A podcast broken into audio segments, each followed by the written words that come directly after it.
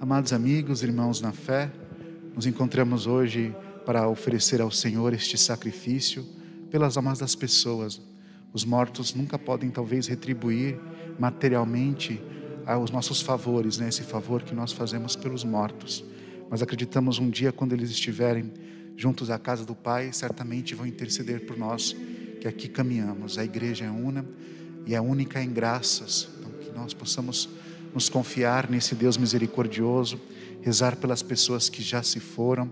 É uma devoção muito profunda. Santa Gertrude, que teve visões do purgatório, falava das almas que já alcançavam a salvação e do alto céu rezava por ela. Peçamos então a Deus por essas pessoas que já se foram iluminados por essa palavra. O Evangelho nos traz essa nova relação com Jesus Cristo e com Sua palavra. Muitas vezes conhecemos diversas devoções, diversas orações, conhecemos, temos várias práticas rituais, mas aquilo que é essencial esquecemos, que é conhecer Jesus Cristo.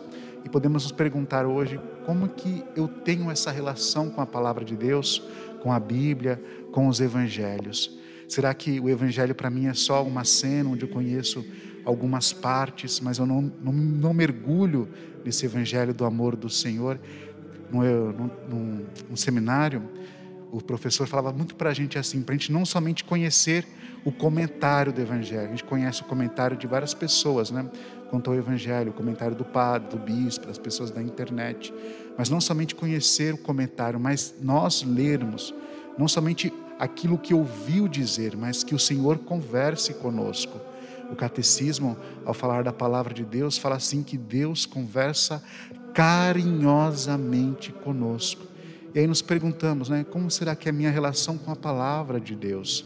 Será que eu amo profundamente? Será que essa semente que o próprio Verbo encarnado joga em meu coração, como é que cai em mim? Né? A palavra de Deus é somente um aparato que fica na minha casa, é somente um bibelô, ou eu tenho amor, tenho sede daquilo que o Senhor quer me dar? Primeira leitura também nos dá caminhos para essa vida. Parece ser, é, quando a gente lê assim, é algo tão antigo, né? Tantos mil anos antes de Cristo, mas é tão atual e tão recente. A palavra de Deus sempre nos convida a atualizarmos. E o murmúrio é algo que nos impede de chegar ao caminho. Hoje vemos o povo de Deus com saudades das cebolas do Egito e murmurando, né, reclamando da vida. Quantas coisas nós reclamamos também da nossa vida, né?